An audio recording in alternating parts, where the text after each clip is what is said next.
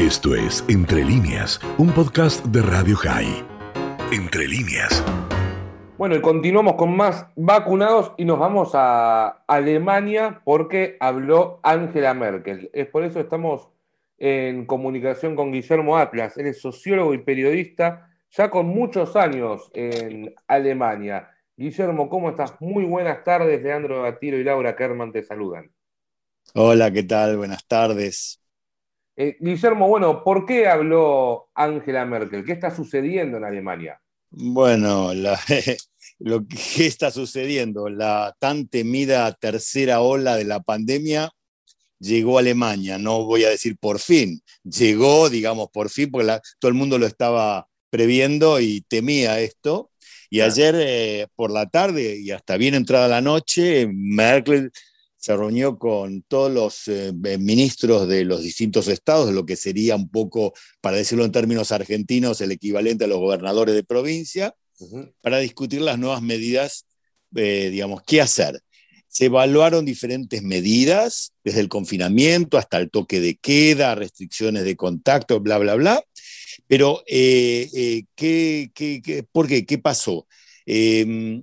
Eh, se había dicho que si en, caso de que el número de infectados superara eh, los 100 por cada 100.000 habitantes durante tres días consecutivos, se iba a implementar lo que se llama en Alemania el freno de emergencia. ¿Que sería igual a, una cuarentena, por así decirlo? Eh, significa, bueno, ese es el tema y me parece interesante poder charlarlo con ustedes porque acá en Alemania hay mucha discusión porque quedaron las cosas muy poco claras y la gente está con mucha bronca, incluso no solo en la oposición, sino que en la coalición gubernamental hay, em, hay gente que está protestando, que dice que no se sabe bien qué es lo que va a pasar. En principio se decidió, digo los títulos en el sentido general, que desde el primero de abril, desde el jueves santo hasta el 5 de abril, lunes de Pascua, porque acá en Alemania el lunes, además del domingo, es feriado normalmente, ¿no? Se cierra todo, la vida privada y pública se apaga por completo. Incluso el jueves santo, que en Alemania no es ningún feriado, va a estar todo cerrado, incluso hasta los supermercados y los negocios de alimentos. es algo excepcional. Van a abrir el sábado es muy llamativo. Y van a abrir el, como gran concesión el sábado, lo cual es, la gente está enojada porque dice, se va un lío, después de varios días de estar todos cerrados, se van a, los supermercados se van a abarrotar de, gente que, y van a conseguir justamente el efecto contrario al buscado. Estos días, eh, digamos que excepcionalmente no son feriados, el Viernes Santo por supuesto que sí, pero el jueves o el sábado, los llamaron día de descanso. Ahora se están rompiendo la cabeza, hace un rato estaba mirando en televisión, ¿qué significa en términos jurídicos día de descanso? ¿Qué repercusiones, digamos, en, respecto a la ley laboral va a tener esto? ¿Qué significa si la gente está obligada a trabajar en la casa o no está obligada a trabajar? O sea que hay una nebulosa muy grande. Eh, además, bueno, eh, como concesión van a estar abiertas las estaciones de servicio, eh, algunos negocios podrían trabajar eh, como si fuese un día domingo o como un día festivo, es decir, kioscos, etcétera, etcétera. Las reuniones privadas solamente permiten miembros de, dos grupos familiares, es decir, por ejemplo, yo y mi esposa ahora para pesas, por ejemplo, con mi hija, pero no está permitido que venga también la familia de mi suegra, de, perdón, de mi consuegra. Es decir, no puede haber tres grupos familiares reunidos. Eh, tampoco va a haber servicios presenciales religiosos durante la Semana Santa. Todas las, todas las, eh, eh, las misas y todos los servicios religiosos van a estar restringidos, digamos, en términos, digamos, en forma digital.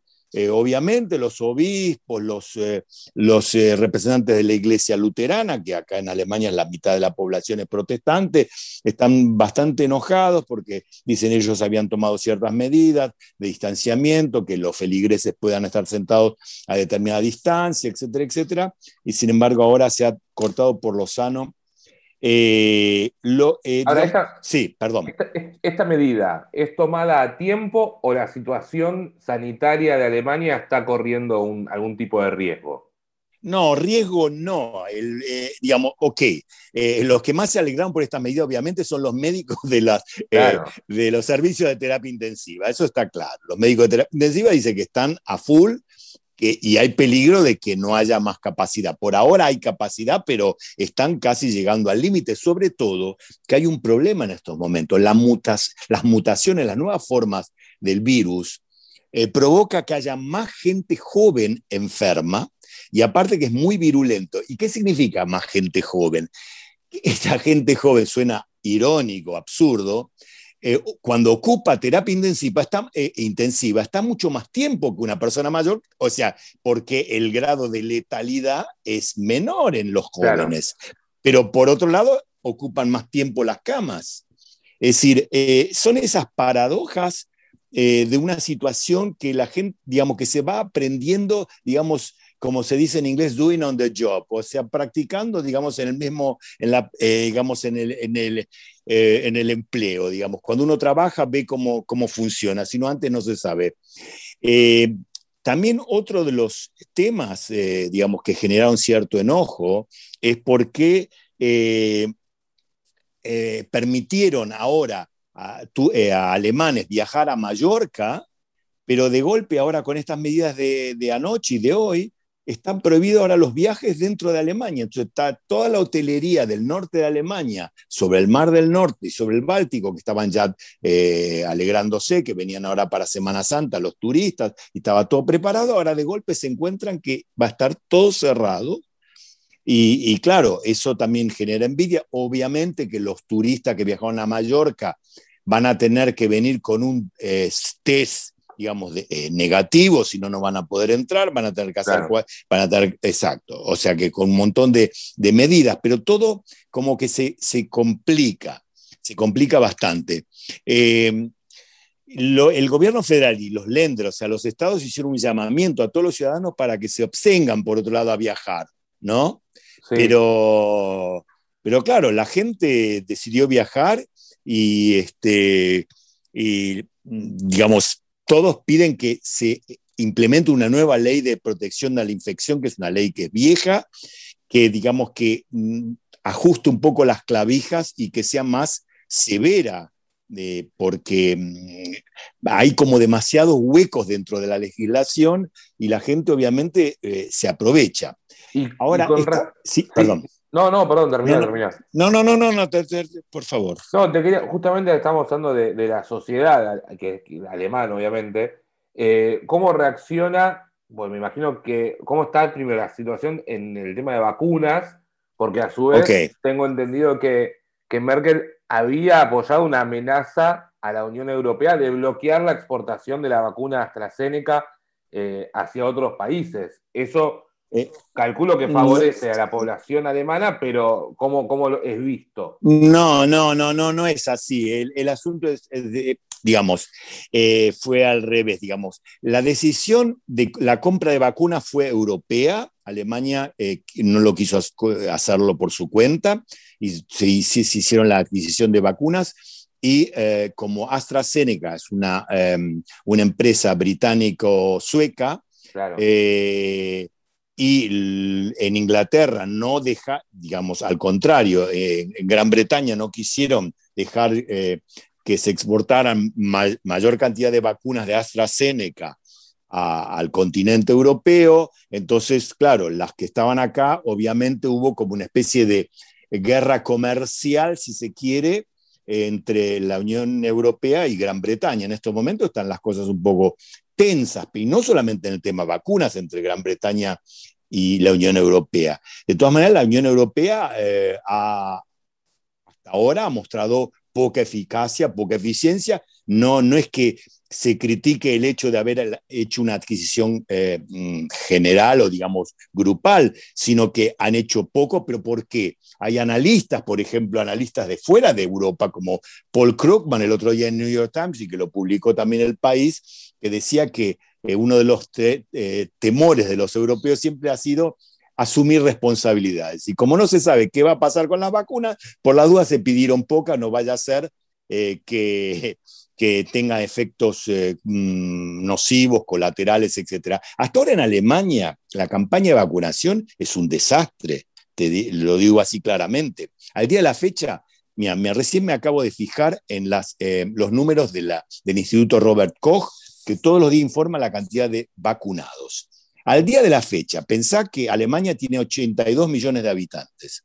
Al día de la fecha recibieron la primera dosis 7 millones 698.450 personas, es decir, solo el 9,3% de la población. Y la vacunación completa, es decir, las dos dosis, alcanza a 3.416.612, es decir, 4,1% de los habitantes de Alemania tienen hasta ahora la vacunación completa. Eh, eh, hay algunos indicadores que permiten eh, vaticinar que en las próximas semanas esto va a mejorar están, digamos, eh, tomando ciertas medidas, eh, quieren distribuirlo entre los, en los consultorios médicos, pero, por ejemplo, eso también es una tradición alemana. Cada medida se discute 80 veces y 20 papeles, por eso es el chiste famoso que por qué no hay una mutación del virus eh, de corona alemán, porque todavía no, no presentaron la solicitud. cosas por el estilo, ¿no? Es decir, hay una tradición burocrática, a pesar, digamos, de la eficiencia, famosa eficiencia alemana, se ve que, sí, que en estos casos, en situaciones de mucha urgencia, eh, parece que no, no son tan buenos. Eso es lo que, lo que se está viendo. ¿Y, qué pasó en realidad en Alemania con porque yo me acuerdo que Alemania en su momento era como el país a seguir, ejemplar, que hasta recibía eh, personas de otros países, extranjeros. No, no, eso sí, el sistema de salud alemán es excelente y no cabe duda. y la acción de los. Pero, el tema de los contagios. Y bueno, pero vos fíjate que en la gente se descuidó, la gente se, la gente se descuidó, la gente está muy cansada. Eh, eh, la gente está muy, muy cansada hace más de un año, como en todo el mundo, obviamente, no es la excepción. Eh, por suerte se ha tomado la decisión de mantener los colegios eh, eh, abiertos y los jardines de infantes. Para eso se, están, se toman medidas muy fuertes, por ejemplo, de aumentar con todas las medidas de, de test obligatorio para los educadores y profesores de las escuelas y las guarderías. y quieren llegar a realizar dos test obligatorios por persona por semana. Ese es el objetivo. De hecho, eh, hay, eh, ahora se están, eh, existe la posibilidad que el ciudadano general, entre otros yo, puedo ir a una farmacia, anotarme y una vez por semana que me hagan un test rápido, que no es el hisopado famoso que tarda, bla, bla, bla, sino que es un test mucho más rápido y este, por ejemplo, el sábado de la noche, como es y digamos queremos reunirnos, entonces todos nos vamos, como yo no estoy todavía vacunado, mi esposa tampoco, lo que vamos a hacer, nos vamos a, vamos a hacer el test el sábado a la mañana en la farmacia y a la noche, y estamos seguros, si damos, obviamente, esperemos de, negativo, vamos a poder reunirnos sin miedo a contagiarnos. Como eso dura poco, pocas horas, hay que hacerlo en el mismo día, porque después no se sabe. Va a ser así, va a ser así. El sábado vas seguramente vayas a tener un hermoso ceder de pesas para festejar en, en, familia. Exacto. Guillermo Atlas, sociólogo y periodista, ya con muchos años en, en Alemania. Eh, muchas gracias por brindarnos toda esta información. Al contrario, ha sido un gusto. ¿eh? Bueno, hasta pronto. Un abrazo a todos. Chao. Esto fue Entre líneas, un podcast de Radio High. Puedes seguir escuchando y compartiendo nuestro contenido en Spotify, nuestro portal radiohigh.com y nuestras redes sociales. Hasta la próxima.